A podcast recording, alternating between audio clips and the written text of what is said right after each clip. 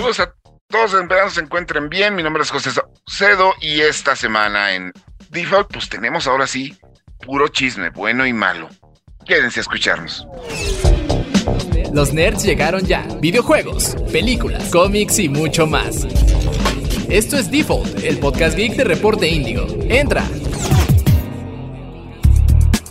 Hola, ¿qué tal? Es un gusto estar de regreso una semana más en su podcast geek de confianza, Default, el podcast geek de Reporte Índigo. Y otra vez tenemos la party completa, ya, ya es una costumbre y qué bonita costumbre. En esta ocasión nos acompaña Cristian Maxice. ¿Cómo estás, Chris?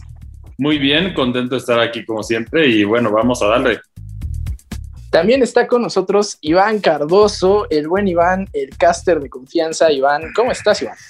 Ay, qué bonito soy yo eso. Pues ya, ya con ese levantón de moral, pues bastante bien, bastante ansioso, porque además esta semana hubo bastante de qué hablar y de, calibre histórico, algunos dirían. Así que no puedo esperar. y también histérico, no digas que no. Ah, claro, por supuesto que sí. Pero bueno, empezando, ¿qué estuvimos jugando esta semana? Chris. Esta semana, Chris, ¿qué te tocó? Bueno, bueno, yo he estado jugando dos RPGs de los cuales va a tomar tiempo, pero vamos a intentar sacar la reseña lo más pronto posible de esos dos juegos. Y por otra parte me he clavado con Hollow Knight. ¿Por qué? No sé, como, como que entre los puntos Gold que tenía de, del Nintendo Switch Online, vi que lo podía comprar gratis y fue como, bueno, pues vamos a darle. Bueno, que, que Hollow Knight es uno de esos juegos que no necesitas una razón para, para enviciarte, porque es, es muy bueno, es muy bueno, la verdad. Sí, es bastante sólido, me estoy divirtiendo mucho y sí, sí me he enviciado mucho con ese juego. Yo doy fe y legalidad de ese vicio. Como debe de ser. Iván, ¿tú qué estuviste jugando? Ah, pues eh, yo estoy, no sé si descendiendo a un pozo sin fondo o por el agujero del conejo, pero sigo metiéndome más en el League of Legends híjole, no sé, no sé cuánto voy a aguantar, cuánto va a aguantar mi salud mental, pero. League of Legends. como siempre, como siempre me pasa, y eso es universal, no solamente en los videojuegos, siempre llego tardísimo a todas las tendencias o cosas de moda, así me pasa con películas, con series y aparentemente ahora con videojuegos. O sea, me, me tomo Fíjate que yo había, yo había leído que este, la gente que conoció League of Legends por su serie, por Arkane, encontraron oro y se encontraron oro en la serie y después cobren el juego. y cosa que pasó o que no pasó con Cyberpunk, que Cyberpunk encontraron oro en la serie y oro en el juego actualmente, claro. Es verdad, tienes mucha, tienes la boca llena de razón, mi estimado Neri. Y, y wow, también eso es bastante sorprendente del regreso que ha tenido el Cyberpunk. Finalmente lo lograron los, los de Silly Project Red. No para todas las generaciones, pero sí. bueno, eso, eso es cierto. Algo tenían que tener, ¿no? Porque bueno, ¿qué ha estado jugando usted? Yo me quejé mucho del Potion Permit. Al rato van a escuchar la reseña. Pero aún así ahí sigo. ahí sigo perdido en Potion Permit y, otra vez en Live Alive. Nada más por el gusto de disfrutar el juego. Nada más porque tengo 400 horas libres. Ándale, algo así. No, el juego es cortito, ¿eh? Dura unas 20 horas a lo mucho. Órale. de hecho, el, el, iPhone, digo el iPhone, el Poison Permit sí, ese sí está chupando tiempo libre más del que debería. Pero bueno, ya ahorita en este mismísimo instante está en la cola de descargas el regreso a la isla del mono. Así que la semana que entra, creo que tú y yo, Neri, vamos a estar discutiendo profundamente de eso. Sí, señor, porque es justamente lo que he estado jugando esta semana, junto con Voice of Cards, Beast of Burden. Ok, ah, lean mi reseña. no, Así de doloroso está el Voice of Cards. Es que no es malo, es que no es malo, pero definitivamente no es para mí y es exclusivamente para el nicho de los fans de los juegos de cartas o de Yokotaro. Pero de ahí en fuera es un, es un buen juego, pero no es para mí. No, pues, pues así como. Y bueno, pues vamos a empezar con todo lo que ocurrió esta semana. Que creo que lo más básico de todo sería el beta abierta de Call of Duty. Que ya está. Ajá. Dime. Que la vara está muy alta esta semana de lo más relevante, pero ok, Call of Duty. Pues digo, yo, yo justo antes de empezar este podcast lo agregué a mi fila de descargas. Este, he visto maravillas, bueno, que la gente mexicana se siente muy, muy representada, al menos en el mapa del mercado. Hasta le pusieron el, precio de los baños a 10 pesos.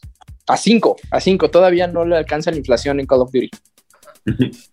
¿Qué, a ver, necesito contexto de eso. Ah, pues es un mapa de un mercado eh, que pues está ambientado en México y hay muchas cosas, hay desde miscelánea. Bueno, es que, es que para empezar, eh, Call of Duty, bueno, este nuevo Call of Duty Modern Warfare 2, así como el original estaba enfocado en, Río de Janeiro, Brasil, eh, ahora este reboot, remake, lo que remix. remix también, estará ambientado en México es correcto. Tendrá hasta su personaje mexicano, el teniente, no sé, Sánchez si quiere. No me acuerdo cómo se apellida, pero. Creo que sí, es Sánchez. No me acuerdo, pero sí es así como que apellido mexicano genérico. Y pues por eso es que hay un mapa en México también, en multijugador. Sí, y bueno, este mapa ambientado en México es en un mercado, eh, y este mercado tiene pues que la miscelánea, que incluso creo que hasta de un partido político ahí como la propaganda en una pared, eh, eh, que bueno, las distintas pintas, el teléfono público que no funciona, y entre ellos también está el baño público, un baño público a cinco pesitos. Entonces, eh, eh, vi varios TikToks y tweets al respecto de gente mexicana que decía que amaban ese mapa porque incluso se sentían muy representados. Es, que justamente es lo que iba a decir. Yo creo que si hubiera sido otro país, dirían, no, es, no solo eso es México, bueno, el país que sea, ¿no? No solo eso es el país, están este, poniendo la peor parte, no sé qué, pero nosotros, ah, sí somos, sí es. Sí, creo que, creo que hasta recuerditos hay. O sea, está, sí, ah, sí, es verdad. Esa parte. sí, no, es, tan fiel a la realidad mexicana que nomás falta y que tiemble en ese mapa. Ay, no, por favor. no, ya fue. Mire, señor, usted hizo un chistorete de esos entre semana y se le cumplió. Oye, pues no es mi culpa. porque lo que pasa es que atraje las energías. Y se manifestaron. Habrá sido eso. Y luego Dualipa pateando al doctor Simi no ayudó nada. ah, dice que eso desató la maldición. Ajá. Oye, pero le convino, después se la lleva, después de que la sacaron del hotel, se la llevaron a cenar a la casa de Toño. y yo creo que por lo menos un bolillito sí se echó. Iba a completar esa idea, pero no, no lo vamos saludos a, a Dualipa, saludos. Saludos, saludos.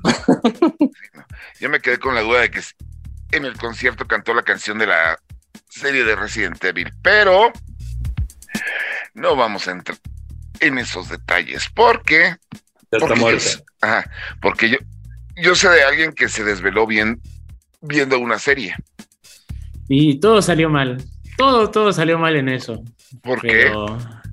Pues porque ya uno se cansa, ya la edad lo alcanzó a uno y no es lo mismo.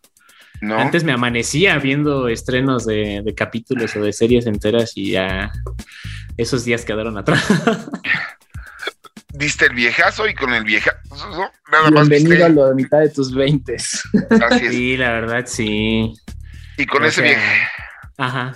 Y con ese viejazo, ¿cuántos capítulos de Andor viste? O sea, es que es, un relato tristísimo porque yo iba con toda la intención, entusiasmado, con la moral alta de no, me echo los tres capítulos, ¿no? ¿qué, son tres capítulos? Y pues salieron a las dos de la mañana.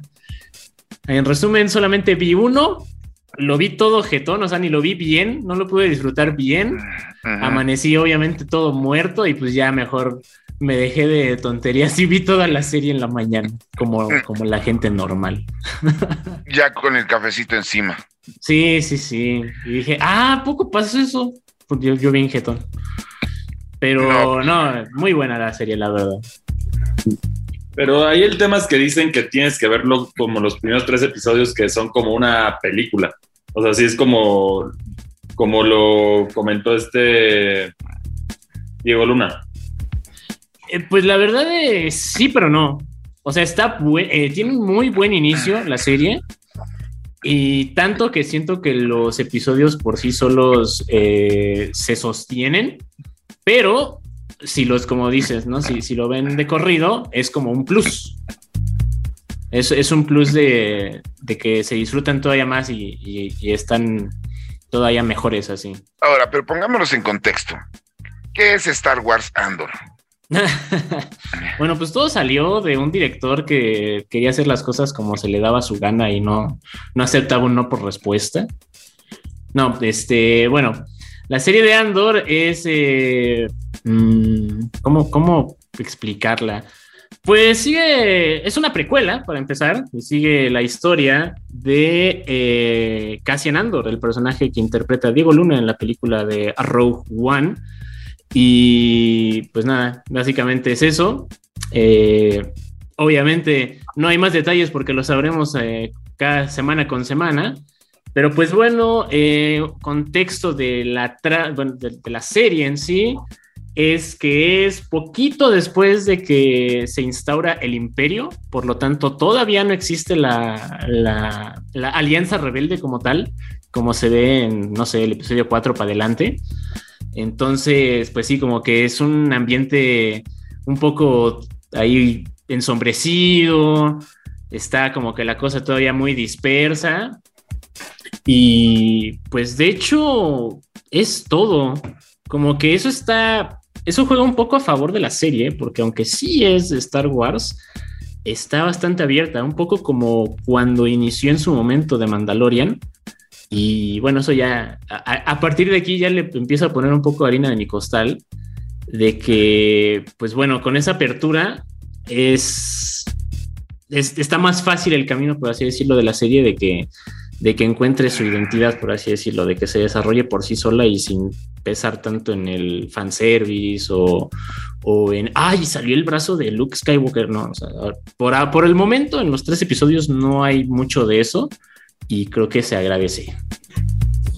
A ver si por lo menos en esta meten a Cal Kestis. Porque yo insisto en que ese personaje debe salir del mundo de los videojuegos. Es muy buen personaje.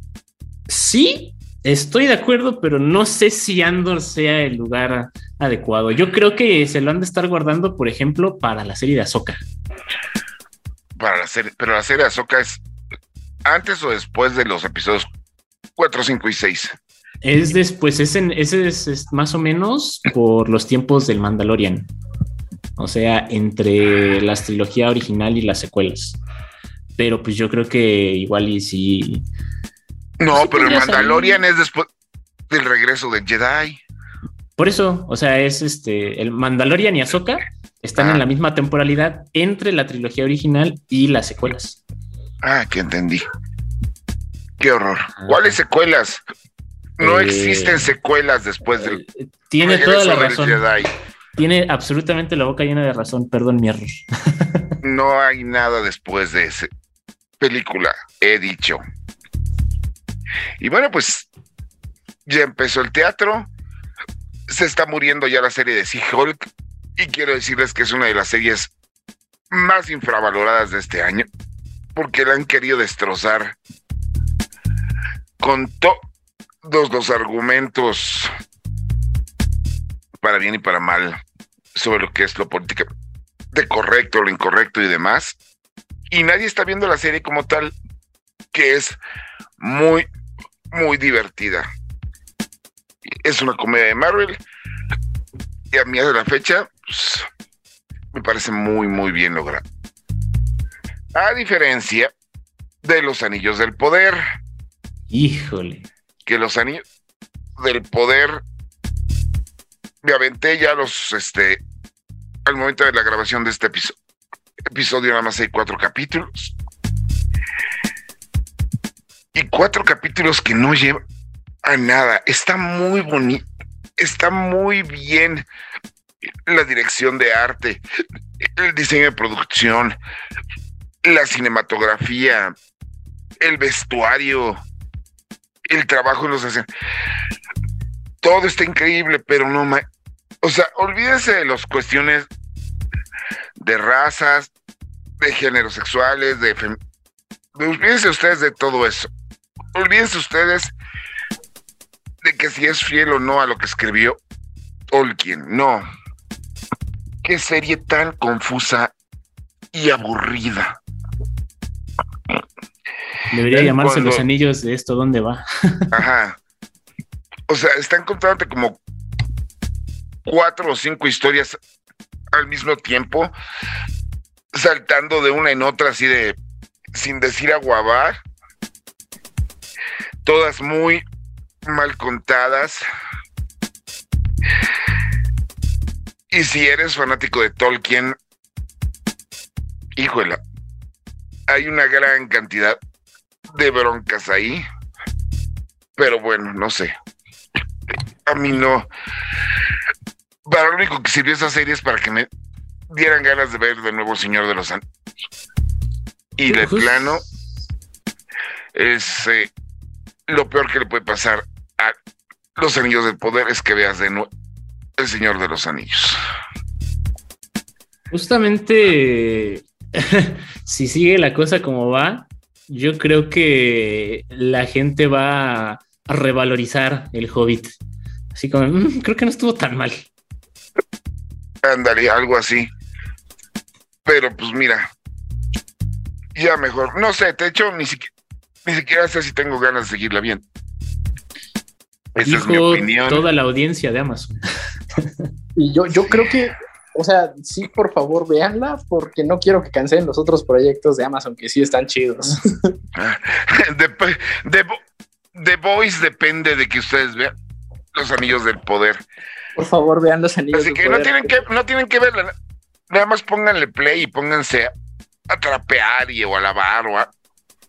Pero pues, por lo menos para que cuente la streameada. Me, acabo de dar cuenta de que también, este, por el bien de Invencible. Oh, qué gran serie. Bueno, pero Invincible está como ahorita en hiatus porque tuvieron una bronca los del estudio, ¿no? Los del estudio con este Kirkman y Kirkman con Amazon y tuvo también. unos sí pagaron y otros, otros no pagaron. No me sabía ese chisme. Sí, no. Y el problema con Invincible es que lo que lo que adaptaron en la primera temporada está como que muy down to earth. Pero mi problema con Invincible es que la serie gradualmente se, se va volviendo loca. Pues como todo lo que hace sí, no, si va exagerando demasiado y como que ya eso no creo que vaya a atraer al mismo tipo de público que tuvo la, la primera temporada. Y primero, pues que terminen sus pleitos a ver si hay una segunda. Mientras tanto, pues los pleitos en la industria siguen estando presentes. Ejemplo claro, Iván, cuéntanos de tus amigos de Ubisoft. híjole, este, pues de hecho hay bastantes eh, cuestiones ahí en el aire, cuestiones que están pasando. Pero bueno, eh, todavía eh, al día de hoy ya pasó semana y media, si no, bueno, no, más bien al momento de que se grabe, desde que se lance el podcast, ya habrán pasado dos semanas, me parece, de las filtraciones de GTA 6, ¿cierto? Una, nada más. ¿Una? Sí. Ok, perdón, no sé en qué día vivo. Eh, bueno, el caso es que aún así sigue dando de qué hablar. Eh, la filtración masiva de GTA 6 porque, y es aquí donde entra el tío Ubi, eh, uno de sus ex directivos, eh, específicamente diseño, directivo de diseño, dio su opinión al respecto, ¿no? Así como de, por ahí que traen chanclitas, pues yo voy a emitir mi opinión. Y es que, bueno, este, este directivo dijo, bueno, para empezar, es que, híjole, mientras, mientras más avanza el chisme, queda peor parado este individuo, pero bueno, para empezar, es ex directivo de Ubisoft, o sea, actualmente ya no está laborando en el estudio francés, está en otro, pero dijo así como de cuando yo estaba en, en Ubisoft, me contaron, porque ni siquiera fue parte del proyecto, sino más bien le contaron que en el desarrollo de Assassin's Creed Syndicate, que es eh, básicamente el que pasa en el Londres victoriano, eh, pues bueno, tuvo una filtración masiva similar a la que tuvo eh, GTA 6. Y derivado de la filtración, según este directivo, fue que tuvo esa mala recepción el juego, ¿no? Y pues bueno, básicamente como que también en su publicación, discurso, como que sí atacó un poquito a la prensa, ¿no? Porque fue como un poco estilo de... Y por culpa de los que divulgaron esa filtración, es que se, se regó el ¿no? Y bueno, la cosa pudo haber quedado hasta ahí, pero por ese pequeño pie de página que agregó, le contestaron. Y no le contestó cualquiera, le contestó Jason. Ay, tengo, siempre tengo un tema con la pronunciación, espero decirlo bien. Jason Schreier, que es básicamente don periodista de los videojuegos, uno de los don periodistas de los videojuegos, de los más reputados que hay en la industria. Y le dijo: No, no, no, no, no, no, no.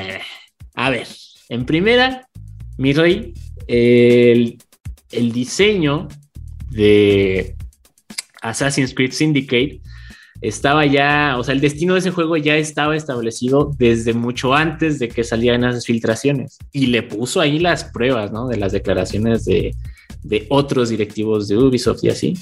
Dice, y en segunda, pues no es que los periodistas, y eso yo creo que aplica no solo a videojuegos, sino a todo el periodismo en general, pues los periodistas no es que nos guste el chisme por morbo, sino es labor eh, profesional divulgar, divulgar lo que hay, ¿no? O sea, casi, casi, si tu estudio, Ubisoft, en este caso, si tu estudio no tiene buenas medidas de seguridad para contener su información sensible, pues ahora sí que es su problema, ¿no? Si sale información, nosotros la vamos a divulgar para que la gente pues sepa qué está pasando. Y, casi, casi nada más, después de eso nada más, este, dejó caer el micrófono y todos de, ¡oh! Y pues ya el exdirectivo de Ubisoft dijo, no, sí, perdón, me, me calenté cuando escribí esto, eh, lo siento mucho, no sé qué, pero pues ahí la, la quemazona ya estuvo, ya fue aplicada. Básicamente quedó con el emoji de payaso. totalmente. Y pues como, como fue en internet, seguramente todo el mundo se lo recordará por el resto de la existencia. Y curiosamente, en el caso de filtraciones, no, no fueron los únicos que quedaron como, pues como payasos, ¿no? También la gente que empezó a posicionarse, bueno, a opinar al respecto de la filtración de Grand Theft Auto 6, pues que decían que el juego se veía muy chafa, que eran gráficas terribles y que, bueno, según ellos, expertos en videojuegos, esas gráficas ya iban a ser las definitivas para la salida de Grand Theft Auto 6. Y bueno, pues este. pero no. y eso es lo que vamos a tener adelante, porque hoy, obviamente, esos no fueron los únicos notitas de developers que nos llamaron la atención esta semana. Ya que del otro lado del, de la banqueta un juego que se está yendo a pedazos, se quedó sin líder. Y ese es el tan querido Halo Infinite. Pero ahí lo interesante fue que creo que la gente lo recibió muy bien. O sea, bueno, para empezar, Bonnie Ross, la directora de 343 Industries, eh, afirma, o según su comunicado que hizo a través de redes sociales, se salió por un problema médico familiar, ¿no? Cosa que pues, definitivamente no está chida y ojalá se solucione su, situación, pero la comunidad lo tomó como una pues como una buena noticia, ¿no? Que, que Bonnie abandonara el equipo de 343 Industries porque pues según ellos, eh, ella era la responsable de, pues de tener a, Halo Infinite en este estado. Eh, actualización del chismecito, dicen, eso, eso sí no es información confirmada todavía, es rumor, pero dicen que realmente no fue por un problema médico, es como que la versión oficial, pero en realidad que sí la corrieron, o sea, como que sí ya fueron demasiados eh, fallos en lo que va del contenido de Halo Infinite, cómo se han manejado las cosas y que por eso le dieron el adiós. Y básicamente dijeron que la gota que derramó el vaso fue el retraso de la tercera temporada de Halo Infinite. Exactamente. Que coincide con esto. Y, y, bueno, como que ese rumor gana un poquito de fuerza luego de que, y eso sí, ahora volvemos a información confirmada, con la salida de Bonnie Ross, eh, su puesto como líder suprema de 343 Industries ya se seccionó en tres diferentes para que, pues, quiero pensar, eh, haya un poco más de control en diferentes áreas del desarrollo de Halo Infinite. Me parece que una es, básicamente es como que, finanzas, porque pues como todo proyecto tiene que salir a flote, eh, diseño de, de, gameplay y de contenido y el otro, Ay, creo que era algo así como. Creo que es de marketing. Ajá, exactamente, marketing. Sí, fíjate que a mí eso me sacó de onda también, o sea, porque fue inmediato, ¿no? O sea, Bonnie Ross sale y ya sabemos qué hacer. Eh, su, puesto se va a partir en tres y va a estar así. O sea, generalmente cuando son salidas em, pues repentinas, este, no, no se tiene esa clase de, de plan de contención tan rápido. Exactamente, entonces como que sí tiene un poco de sentido eh, el, rumor, el chismecito que hay por ahí. Contrario, por ejemplo, a justamente volvemos a Overwatch, ¿no? Que salió el, el, director diagonal diseñador de gameplay también, pero en este caso, o sea, todavía está en el aire, ¿no? Está pendiente la razón exacta de por qué salió y además tampoco Blizzard ha anunciado todavía un, un sustituto para eh, el puesto. Entonces yo creo que pues ahí es este, diferente al, tema de Bonnie Ross, en donde se plantea quizá un despido y acá sí fue una renuncia súbita de, ¿saben qué? Pues ahí se quedan con su, con su despapalle, con su desorden y pues a ver cómo les va. Y Overwatch, desde la salida de Jeff Kaplan, está muy inestable, ¿no? O sea, creo que Jeff Kaplan era la amalgama que mantenía junto a todo el equipo Overwatch, pero sí, sí se han mantenido muy extraños. Entre, pues obviamente, los escándalos y acusaciones de abuso que tenían los diferentes eh, pues, directivos, que, incluso a, a Cole Cassidy le tocó cambiarse el nombre a Cole Cassidy pero sí, definitivamente también Overwatch ha estado en un estado muy, muy inestable. No, pues así estamos. Y mientras tanto, los grandes títulos de este año, calladitos. Pues pero bueno, ¿ustedes qué opinan? ¿Qué nos pueden contar? ¿Qué nos pueden decir? Recuerden mandarnos sus mensajes por redes sociales nosotros nos vamos a la primera reseña del programa, que es un juego del cual hice la reseña quejándome mucho, pero lo sigo jugando. Potion Permit. Regresamos. Reseñas.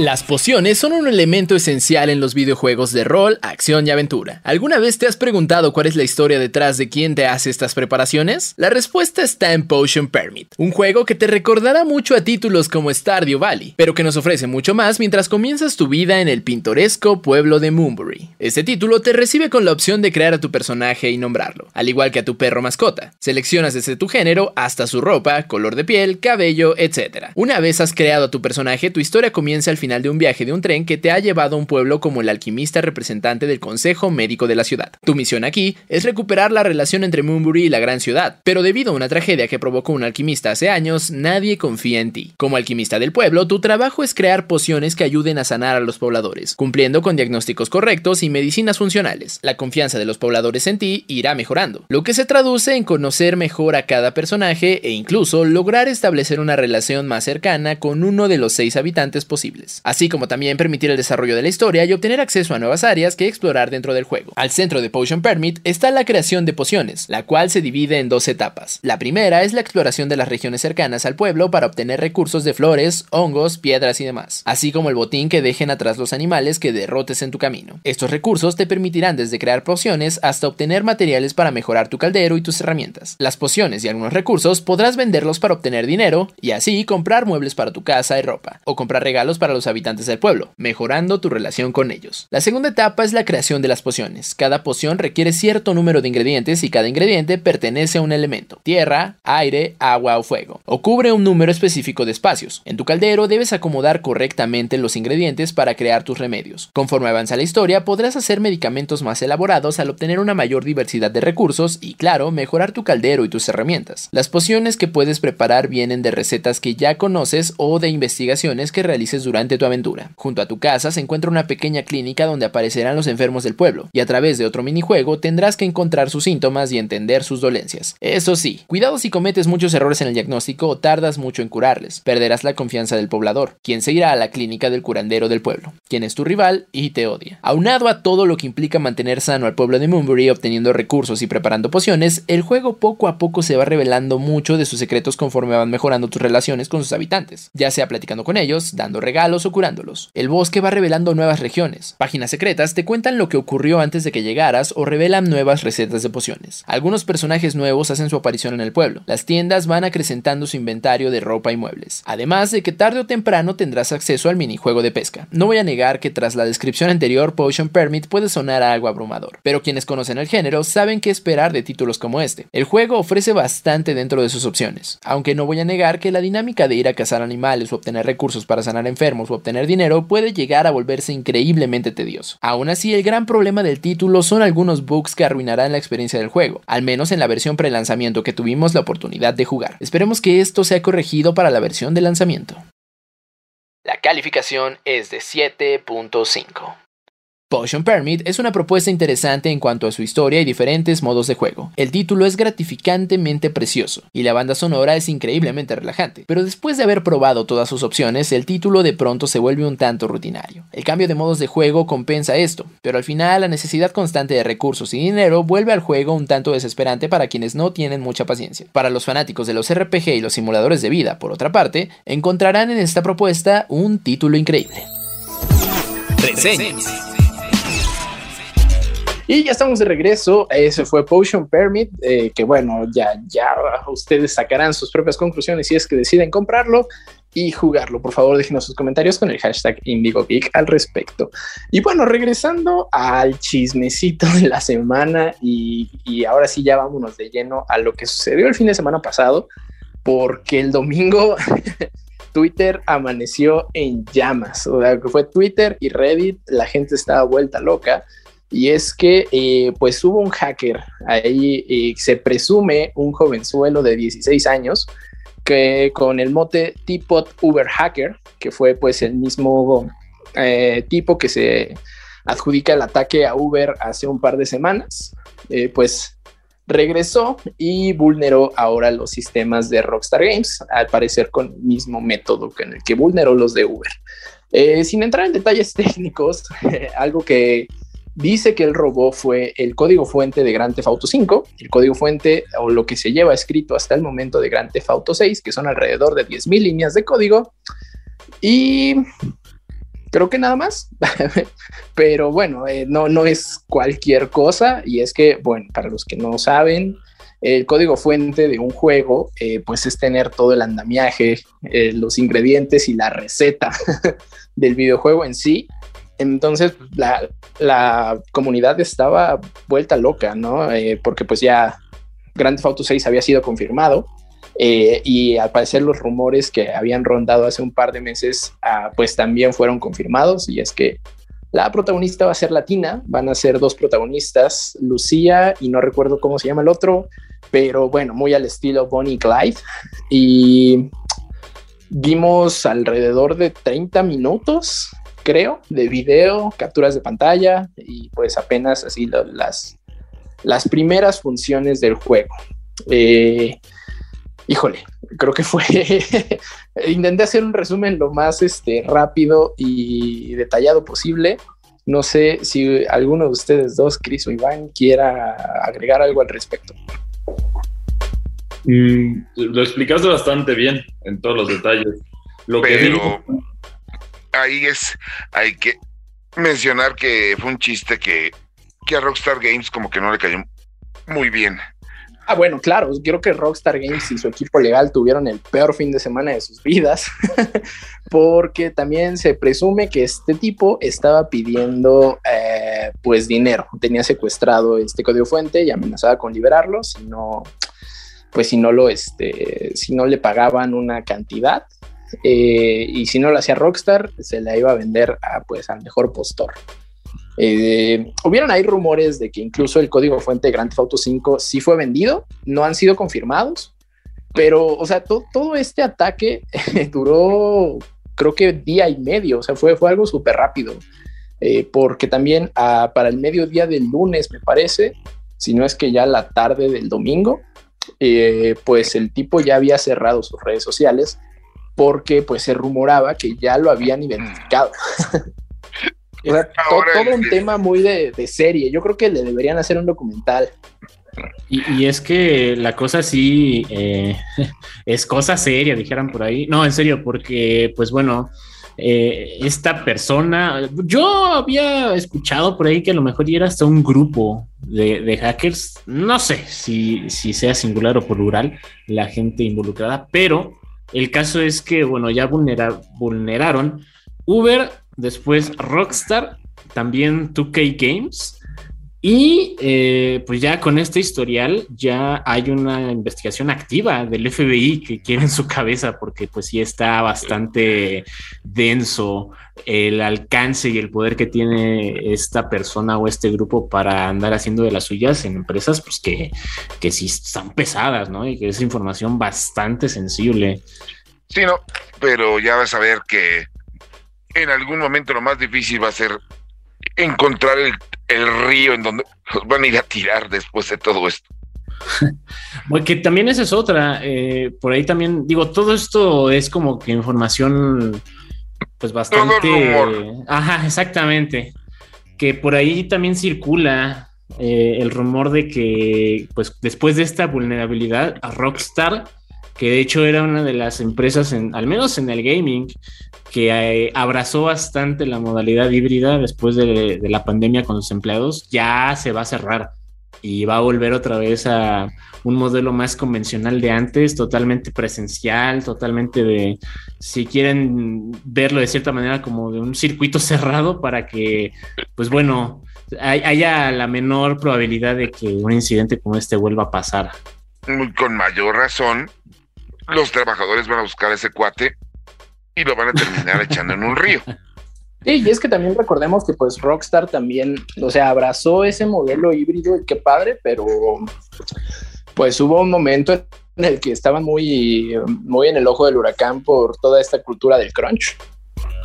Ah, sí. Bueno, que justo, o sea, es que fue como que causa y efecto porque antes sí eran como de los más que hacían crunch. de hecho, eh, pues eh, producto del crunch fueron juegazos como eh, Red, Dead Redemption, 2. ajá, y el GTA V propiamente, ¿no? Pero pues también por la, la cantidad absurda de dinero que han producido esos dos juegos, después de sus lanzamientos y con todas esas ganancias, a Rockstar ya se pudo dar el lujo, si quieren verlo de cierta manera, de, bajar todas esas eh, medidas tan eh, abusivas para con su equipo de trabajo. Por eso el cambio, pero pues ahora volverán a, un modelo más presencial, más, más de ir a, la oficina, pues para evitar estas cosas. Sí, en definitiva, creo que eh, toda la comunidad de desarrolladores se unieron, ¿no? Se unieron y, y, pues abrazaron a Rockstar, le dieron su más sentido pésame eh, ahora también lo que dijo Rockstar en el comunicado fue que el desarrollo, bueno, que, sí, en efecto está en desarrollo, que lamentan que nos hayamos tenido que enterar así eh, y que bueno, cuando puedan ya dar más información la van a dar. Pero lo interesante aquí fue que dijeron que según ellos, el hacker no robó la cantidad de información suficiente para pues para cancelar o atrasar el juego, o sea que su proceso de desarrollo iba a continuar. Y eso también está interesante porque pues, el tipo que los vulneró ah, decía tener todo.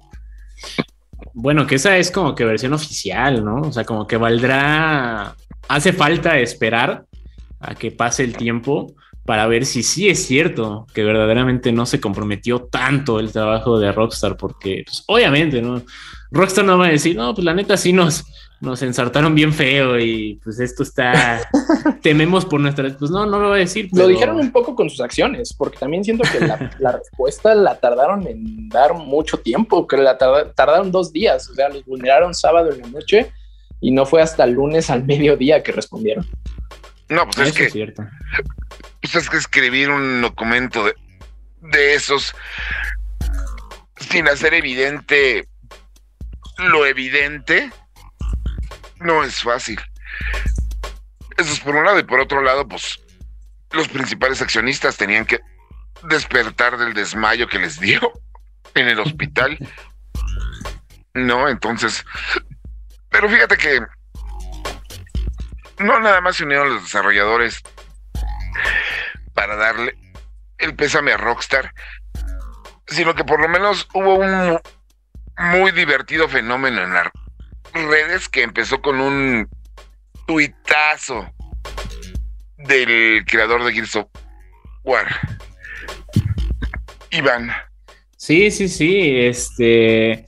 Es que, ay, híjole, o sea, desde, desde que salió esto de GTA, todo mundo, todo, todo mundo ha tenido, ha, ha, ha dado de qué hablar ya comentamos lo de Ubisoft y bueno, también salió, e, este sí fue un héroe anónimo, ¿no? No fue una gran personalidad, fue un usuario ahí en Twitter que, como dices, o sea, la manera en cómo lo redactó, decía algo así como, por si ustedes no lo sabían, eh, en el desarrollo de un videojuego, una de las cosas que primero quedan terminadas y listas es eh, el, eh, el aspecto gráfico, el cómo se ve un juego.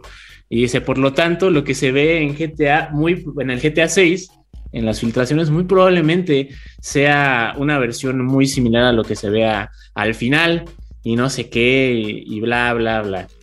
Ahí, acto seguido, llegó el señor Cliff Blesinski, que era el, líder de la franquicia de Gears of War, eh, a decir, y cito, ¿Quién, fue el idiota que dijo eso? Porque no tiene ni la menor idea de cómo se hace un videojuego. Y después de esa publicación de Blesinski, eh, ahora sí empezaron a salir grandes eh, personalidades de la industria bajo el lema de el apartado gráfico es de las primeras cosas que, que quedan terminadas, a publicar una serie de imágenes de cómo se veían juegos, ahora, bueno, que hoy en día ya están terminados, muy célebres, pero cómo se veían en sus versiones ni siquiera alfa, sino pre-alfa.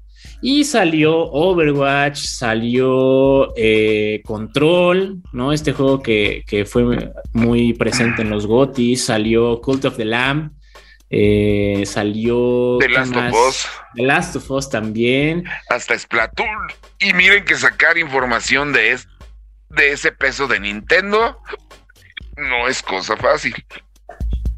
Y, pues sí, todas las, imágenes, todas las capturas en evidente sátira y sarcasmo al comentario inicial, porque bueno, ya hablando un poco más en serio, pues los gráficos son de lo último que queda listo en el desarrollo de un juego. O sea, primero hay muchísimas cosas como, no sé, gameplay, físicas, eh, bla, bla, bla, bla. Y ya que todo queda funcional o medianamente funcional para, para empezar a hablar de, eh, versiones alfa o beta de, un juego es que ya se dedican a los gráficos. Y también, bueno, los assets o la, los elementos que estaban utilizando en esta versión pre-alfa de Grand Theft Auto 6 eran entre Grand Theft Auto 5 y Red Dead Redemption 2. Entonces, por eso se veía así. Sí, porque bueno, el juego también lleva bastantes años en desarrollo y le queda todavía otros muchos, entonces, pues sí. Eh. Otros tres mínimo. Y eso en eh. las en las predicciones más optimistas. Sí, sí, sí. creo que también en su momento quien hizo un timelapse de su desarrollo gráfico fue Uncharted 4. Y que por cierto es un juego que se ve muy bonito. Eh, entonces, sí, no, no, no, no salgamos de opinólogos en redes sociales. Eh, también hay que, hay que hablar de qué, qué, va a pasar ahora con Rockstar, ¿no? Su plan de comunicación, porque bueno, su... Anteriormente ellos no anunciaban un juego hasta que era ya inminente, hasta que prácticamente estaba terminado. Eh, es que Rockstar salía a anunciarlo, ¿no? Creo que el único juego que vi que anunciaron con mucho, mucha anticipación fue Red Dead Redemption 2 que creo fue como uno o dos años antes de su lanzamiento. Normalmente ya eh, a Rockstar anuncia un juego hasta que es inminente y, de ahí se vuelve a encerrar y no vuelve a decir nada más. ¿Ustedes creen que Rockstar vaya a cambiar eh, su proceso de, de marketing a partir de esto? No, no creo. Definitivamente, cambiarlo implicaría admitir la derrota. Y Rockstar si es una compañía que se caracteriza por algo, es que se mantiene firme en sus bases. Desde siempre. Y por otro lado, yo creo que más bien los cambios que habrá eh, serán más internos, ¿no? O sea, definitivamente se van a mover cosas, pero no lo sabremos. O bueno, o sea, la opinión pública no lo sabrá. Eh, yo creo que sí van a haber serios cambios en el estudio, pero será todo completamente interno y calladitos y, así. Yo, espero nada más que en algún diálogo o referencia o lo que sea de Grand Theft Auto 6 eh, hagan, hagan un guiño a este acto. Eso sí puede ser. no lo dudes y además, conociendo la, la naturaleza de Grand Theft Auto, el hacker en el juego ese sí va a tener un destino no muy bonito. Una, una pues misión ahí de objetivo, ¿no? Eliminación. Ándale, algo de hecho, así. De hecho, en Grand Theft Auto 5 creo que hay, hay una misión de hackeo, ¿no? En la que te robas el, el nuevo, bueno, no más saboteas el nuevo teléfono. Ajá, sí, sí, sí, exactamente. Como eh, bueno, yo, yo lo sentí como un estilo de crítica, ¿no? A, estas personas, estos gurús tecnológicos, como les llaman. Pues sí, en la, en la misión te robas el prototipo justo antes de que lo presentara el CEO de esa empresa para que en televisión en vivo le explotara en la cara. Literal. Ajá, sí, lo asesina. De, bueno, de, de, cierta marca muy reconocida de teléfonos que tienen un precio excesivo. Ajá. no, o sea, ya por qué no dices el de la manzana mordida y puntos. O sea, ya esto acabó siendo sketch de Eugenio Derbez, no manches. Eh, y bueno, también este, habrá que ver si no sé. Ellos dijeron que no van a parar ni siquiera, no van a pausar los servidores de Grand Theft Auto 5, pero si tienen el código fuente como, como dicen tenerlo, pues yo creo que se llevaría al traste ese juego, ¿no? De por sí, hubo un momento muy oscuro para el online de Grand Theft Auto en el que pues sí estaban luchando contra muchos modders y muchos hackers. Entonces, si tienen el código fuente, pues todavía peor. Sí, Pero, yo creo que el problema con el código fuente que está ahorita es que capaz de que le van a encontrar el no sé el nombre, el término en inglés, en digo en español, el workaround para poder brindar todo eso si es que el cuate realmente lo vendió. ¿No? Sí, sí, falta que sea real o no. Sí, eso es cierto, también no es tan fácil. Una vez teniendo esta cosa tan delicada, pues hay que saber cómo manipularla o si no, solo estás viendo un, montón de letritas. Sí, no, también. Y, y por más que quieran, y por más hacker que sea, la Matrix no existe. o, no quieren que sepas que existe. Una de las dos. Pero bueno, nos vamos con el previo de Valkyrie Elysium y regresamos. Valkyrie Profile es una saga de JRPG emblemática, y cuando se anunció una nueva entrada de la franquicia, los fanáticos estaban muy emocionados. Esta serie se diferencia de otros por los aspectos relacionados a la mitología nórdica. Pese a tener el nombre de la franquicia, Valkyrie Elysium es su propio ente para bien o para mal. Lo primero que notarás a la hora de jugar la demo de Valkyrie Elysium es que tiene una premisa interesante. Después de un largo conflicto entre los reinos, Odin y Fenrir se hicieron un daño bastante considerable, inhabilitándolos para futuros combates. Al darse cuenta que esto sería el principio de Ragnarok, Odin decide crear a Valkyrie, con la esperanza de salvar al mundo. Si bien no hay muchos otros detalles del demo, la premisa tiene potencial para ser una historia interesante. El combate en sí es bastante entretenido, con una buena variedad de combos y herramientas como magia y convocar almas para apoyarte en el combate. Existen diferentes elementos que son más o menos efectivos contra cada enemigo y esto le da algo de frescura al combate. Por otra parte, también cuentas con diversas ramas de habilidades que puedes mejorar a lo largo de la aventura. El combate no es innovador a otras cosas que hemos visto dentro de la industria, pero la realidad es que sí logra engancharte en lo divertido. Otro aspecto que me llamó la atención es que existen elementos de exploración, lo cual hace mucho más llamativas e interesantes las áreas del juego. Espero que esto sea algo común en todo el juego y no solo dentro de una demo. Este aspecto ayuda a que la experiencia sea más o menos lineal. Una vez que concluyes tu exploración y combates, llegarás a enfrentarte a un jefe y una vez que lo derrotes, obtendrás como recompensa un alma que es la que te apoyará en el combate y para resolver algunos rompecabezas. Por otra parte, en mi opinión, los visuales quedaron a deber algo para hacer un juego de 2022, en especial en la versión que yo jugué, que fue la de PlayStation 5. No están malos, pero podrían estar mejor a mi parecer. Por otra parte, algo que sí deberían llegar a arreglar con urgencia es la cámara que se ve afectada cuando estás peleando con múltiples enemigos. Esto no arruina la experiencia, pero sí puede llegar a ser algo bastante molesto, en especial si no queda arreglado para la versión final. La demo de Valkyrie Elysium hace un buen trabajo para demostrarnos lo que podemos esperar en el juego final. Si bien el gameplay y exploración son bastante divertidos, una mejora en el área visual y arreglar las cámaras elevarían el juego de manera considerable. Por último, recuerda que tu progreso puede ser transferido al juego en el caso de que así lo desees. Y ya estamos de regreso en este segmento final de este bonito, bello, precioso, hermoso podcast después de aquella eh, review. Y nada, toca ahora hablar un poco de las recomendaciones, que ahora sí hay mucha, mucha tela de donde cortar sobre recomendaciones. Muchachos, empezamos con Neri. Yo esta semana tengo para recomendar, eh, si ya puedo decirlo, sí, eh, de, una vez les adelanto que sí me está gustando la isla del mono. Eh, está muy bonito, creo que sigue conservando ese pedigrí que, tenía o que, que, solíamos tener hace ya un buen de años, ya ni siquiera recuerdo cuándo fue la última entrega. entonces sí, ya está disponible y lo distribuye nuestros queridos amigos de Devolver Digital. ¿De qué ver? Híjole, creo que no he visto nada nuevo. No, creo que la de qué ver se las debo. Esta semana no he empezado a ver Andor, ya por ahí este cierto personaje que nos acompaña en silencio en este podcast me ayudó con a conseguir esa serie. este, entonces, eh, pues ya esta, la, la siguiente semana les estaremos diciendo. Ok, eh, mi estimado Chris, ¿alguna recomendación, ya sea de videojuegos, series, películas?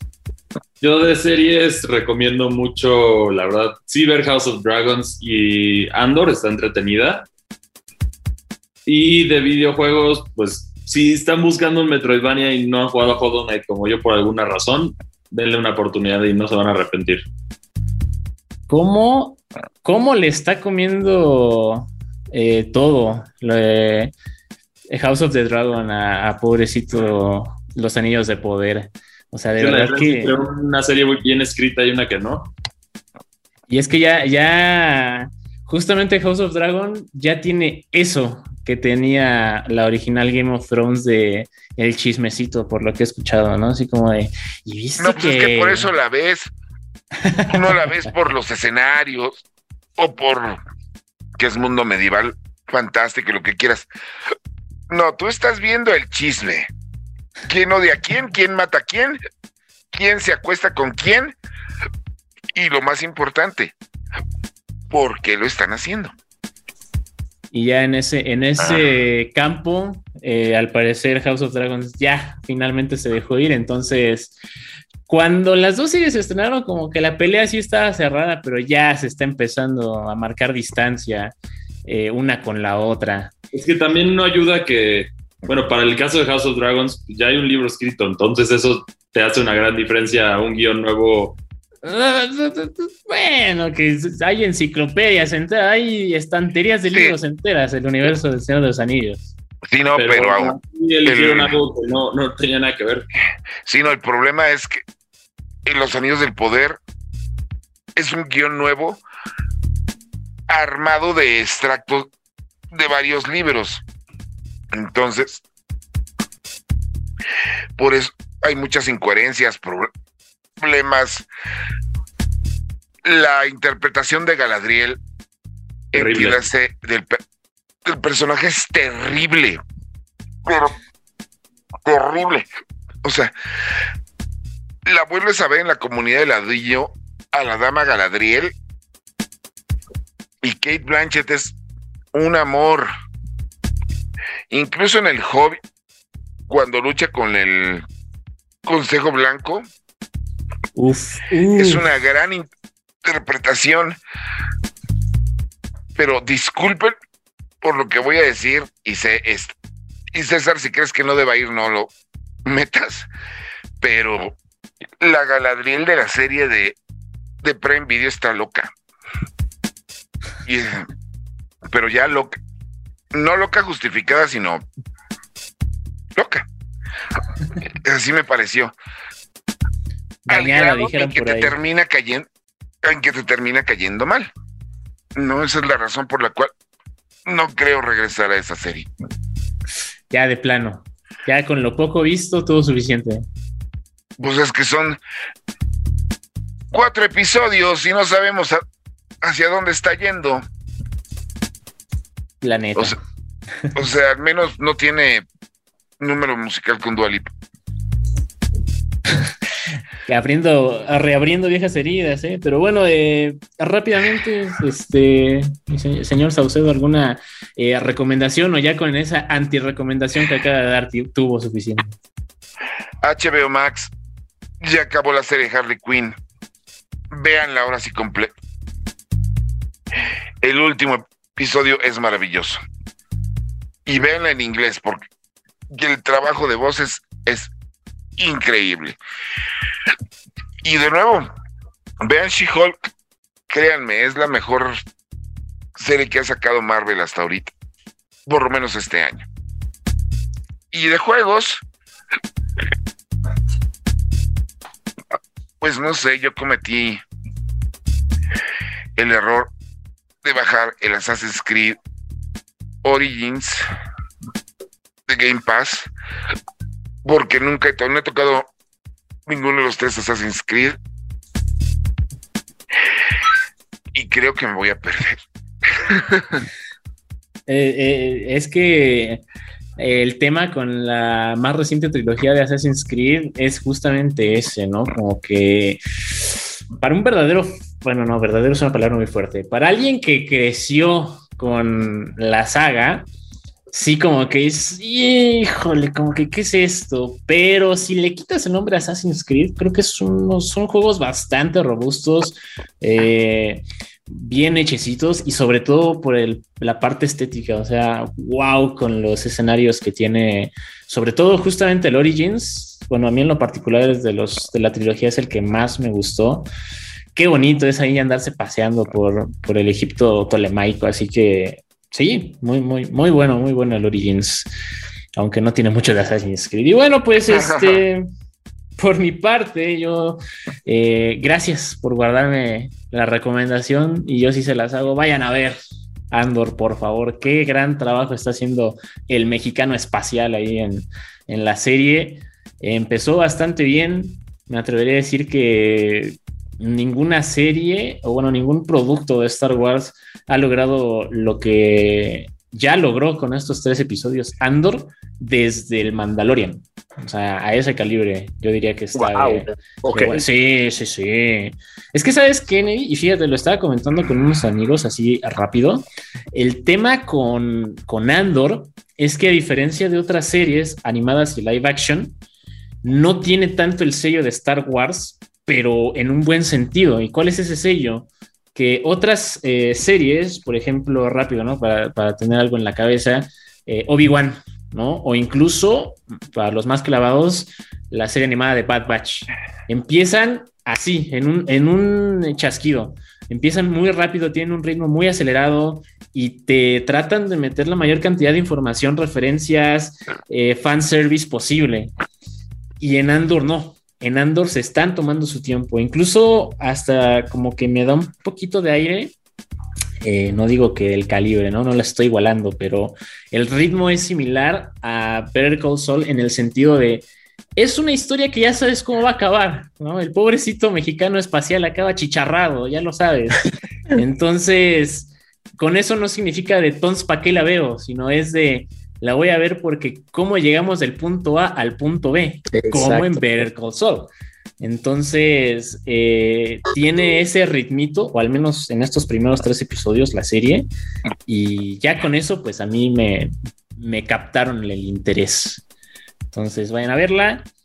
Y. Eh, Oye, pero Obi-Wan tenía, una buena escena. Digo, a mí se me hizo lentísimo. Obi-Wan. Pero sí tiene la escena final cuando está peleando con Darth Vader de a ver, güey, no que muy, no ah, que muy salsa y le avienta medio planeta encima.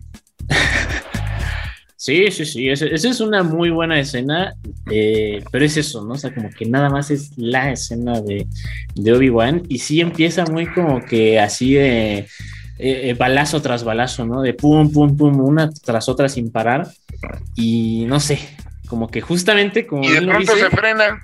Ajá, justamente como bien lo mencionó usted, empezó así, pum, pum, pum, pum, pum, y todo, ¿para qué? O sea, ¿y esto dónde llega? Entonces, Andor pues agarra una dirección totalmente diferente y es más, se, está tomando su tiempo. Justamente por eso dicen por ahí, ¿no? Que vale la pena un poquito más ver la serie, bueno, más bien ver los primeros tres episodios que lanzaron de jalón, eh, porque son como que se complementan y, y sí, sí, sí, sí, sí, sí. La verdad es que, miren, ya mi comentario final, yo me quedé al final del tercer capítulo genuinamente con las ganas de no más, que no puedo esperar a que ya sea otra vez martes para, para ver qué sigue. O sea, así de, de, cañón, porque han habido otras series que es como de, ah, bueno, pues sí, pues está buena. Pues, no me urge volverla a ver o, o, de plano de verla por compromiso, no, no, no, no, en Andor nada de eso. Y además son como 18 capítulos. Ahora sí, o sea, son, son más que el el promedio de 6 o 8. Creo son bastantes. Que esta primera temporada son 12, pero eh, pues ya, como, ya como ya es tendencia usualmente ahora en las, en la serie, ya está confirmada una segunda temporada, que en total son otros 12, van a ser 24, y creo que por ahí dicen que hasta ahí, o sea, no la van a extender más porque pues, no hay mucho para dónde hacerse. Este, pero sí, o sea, ya está pensada así.